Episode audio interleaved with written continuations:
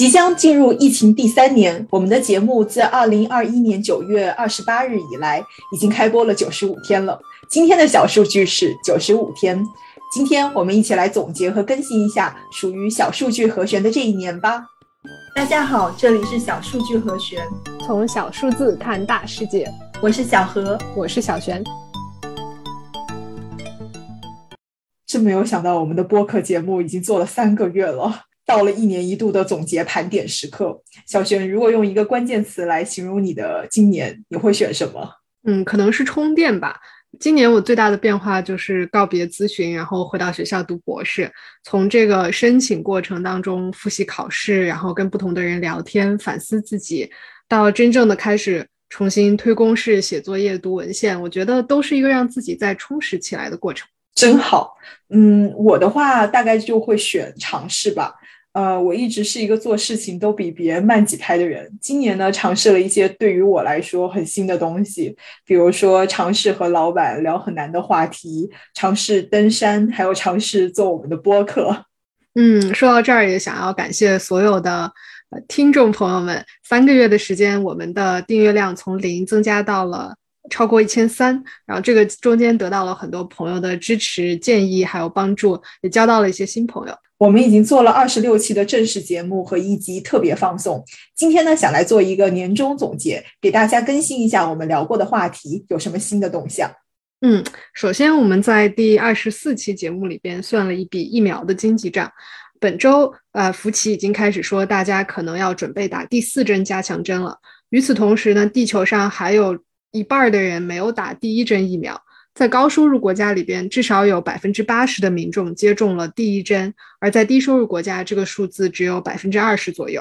这样的差距也不只存在于国和国之间，在一个国家内部，收入水平的高低、是否是单亲家庭、是否有残疾，这些因素都会影响疫苗的接种率。不过有一个好消息是，目前研究人员正在开发超过三百种新的疫苗选择，其中有四十种已经在临床试验阶段，相信会在一定程度上提高未来低收入国家和弱势群体的疫苗接种率吧。嗯，刚才提到了疫苗接种里的贫富差距，这使得我想到了新冠的一个重大影响。嗯，疫情爆发以后，各国政府相继寄出了各种各样的经济刺激方案。呃，今年的美股呢又飙升了百分之二十五，但是这些数字的增长到底到了谁的钱包里面呢？根据世界不公平报告的数据。疫情最大的受益者呢是超级富人，而且是那种你越有钱，钱生钱，你的财富在过去两年里里面就膨胀的不成比例的多。嗯，把世界人口根据财富分组的话，会发现到二零二一年为止，世界上财富底层百分之五十的人手上拥有的财富呢是世界总财富的百分之二，而最顶上的百分之十的人呢，现在手握世界财富的将近百分之八十。如果再深入看这最高层的百分之十的人，会发现这里面最有钱的六十亿身家以上的人，目前呢有两千七百五十五位，而且其中有六百六十位是今年刚刚加入这个名单的。他们现在手中掌握着这个世界上百分之三的财富，也就是说，比底层的百分之五十的人还要多。在第十一期里面呢，我们提到了马斯克被劝捐款，也是发生在这样的爆棚式财富增长的背景之下。嗯，超级富人有了这么多钱，那他们打算怎么花呢？马斯克和贝佐斯今年都给出了答案。二零二一年，共有历史性的五十一架商业飞船驶入了太空，揭开了富豪宇宙大冒险的序幕。在此，我们想推荐一部网飞的新电影给大家，是莱昂纳多和大表姐主演，叫做《不要抬头》。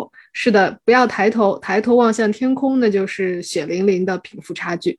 另外，还有不少靠网络科技起家的新贵超级富豪，他们更相信新兴的投资方向，把资金投向了虚拟世界。我们在第十六期提到了。呃，虚拟货币、加密货币，二零二一年是虚拟货币逐渐走向主流投资配置的一年。虚拟货币的总估值翻了三倍，各种新币出现了上千倍的增长，也在不断刷新我们对这个魔幻的新冠时代的印象。我们在第十四期的元宇宙里提到了 NFT 非同质化代币，今年 NFT 不断的创下拍卖新高，最新一笔艺术创作 NFT 交易达到了九千一百八十万美金。同时，元宇宙里的实业也开始拍卖了。本月初，有人用六十五万美金拍卖了元宇宙里的一辆游艇。啊，现在呢，也已经有美国的参议员开始用 NFT 来筹集竞选捐款。说多了都是泪，我们还是回到地上吧，来了解一下普通人这一年的生活有什么样的变化。对于我们来说呢，最直观的感受就是东西都变贵了。我们在第一集的节目里面提到了煤炭价格的疯魔之路，当时是九月底，我们说动力煤的价格在不到一年的时间里面翻了两番。从五百元一吨涨到了一千五百元一吨。虽然在我们做完节目之后，煤炭的价格呢出现了一些回落，但是十二月初，发改委对于二零二二年煤炭长期合同价格的指导意见里面呢，就给出了比业内人士预期高出不少的。呃，动力煤炭价格区间，煤炭的价格呢，在长期的路上会走向何方，我们无法预测。但是煤炭，特别是动力煤的价格呢，直接会影响到普通人的采暖成本。而煤炭的价格变化呢，也反映出了全球范围内的能源价格危机。截止到今年十月，原油价格呢同比上涨了百分之一百二十五，而天然气的价格呢也涨了百分之一百五十八。第十期里面呢，我们提到了供应链的危机。上周呢，拜登政府宣布，美国没有出现圣诞节供应大危机。虽然两大港口还有九十艘运船在等待卸货，但是呢，已经比两个月前有所好转。不过，全球范围内的供应危机仍然并未解除。嗯，虽然物价一路疯涨，普通人听到的也不都是坏消息。比如说，美国有一些打工人就更硬气了。在第九期，我们聊到了美国的大辞职潮。进入十一月以后，美国人辞职的节奏比夏天慢了一点，但是招聘启事还是随处可见。企业招不到员工的这个大形势并没有得到缓解。举个例子吧。美国有一家生产早餐燕麦的公司，叫做 Kellogg。由于对薪水不满意，从十月五号开始，这家公司有几家工厂的员工都在工会的组织下开始集体罢工。Kellogg 的高层呢，一度威胁这些参与罢工的员工说，如果事态继续下去，他们就会被集体炒鱿鱼。同时，Kellogg 还在招聘网站上放出了大量的招工广告。这件事情激怒了美国的网民，有很多网民为了支持罢工的工人，开始向 Kellogg 投递虚假的应。应聘简历，甚至有人写了自动程序来做这件事情。拜登政府也出面批评了 Kellogg 公司的操作。总之呢，经过长达十一个星期的较量，在十二月二十一号，Kellogg 公司向员工工会妥协了，承诺提高工人的薪水和福利。呃，这也算是美国打工人的胜利。打工人胜利了之后怎么庆祝呢？我们在第十一期与赌场有关的节目当中说到，疫情之下，赌博的人数可能会增加。很快，美国博彩协会就证实了我们这个猜想。二零二一年，美国二十五个赌博合法的州当中，有二十四个州的博彩营收已经超过了疫情开始前的水平，在有的州，这个涨幅甚至超过了百分之五十。受到疫情影响，线上赌博也是发展的红红火火。最后，好像确实并没有多少听众对气候变化感兴趣，但是呢，我们还是想提一下。嗯，在十九期我们提到了气候金融。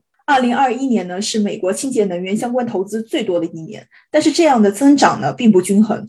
据彭博能源的分析，全球能源转型方面的投资，相比新冠之前，更多的流向了发达国家，而发展中国家得到的金融支持反而变少了。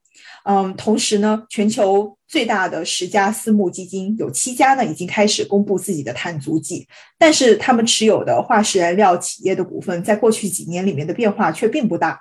美国海洋和气候局预测，二零二一年至少有百分之九十五的可能性成为历史上第六热的一年。目前呢，历史上最热的十年都出现在本世纪。同时呢，也有研究表明，明年呢或将成为历史上最热的一年。地球表示压力依然很大。嗯，这就是我们今天的更新了。马上就要跨年了，首先祝大家新年快乐啊！下一周呢，我们也会休整一周，给自己放个假。二零二二年，我们呃可能会想要稍微调整一下节目更新的节奏和内容，就请大家敬请期待。小数据和弦每周二、周五定期更新。如果你喜欢我们的话，欢迎点赞、留言、订阅。See you。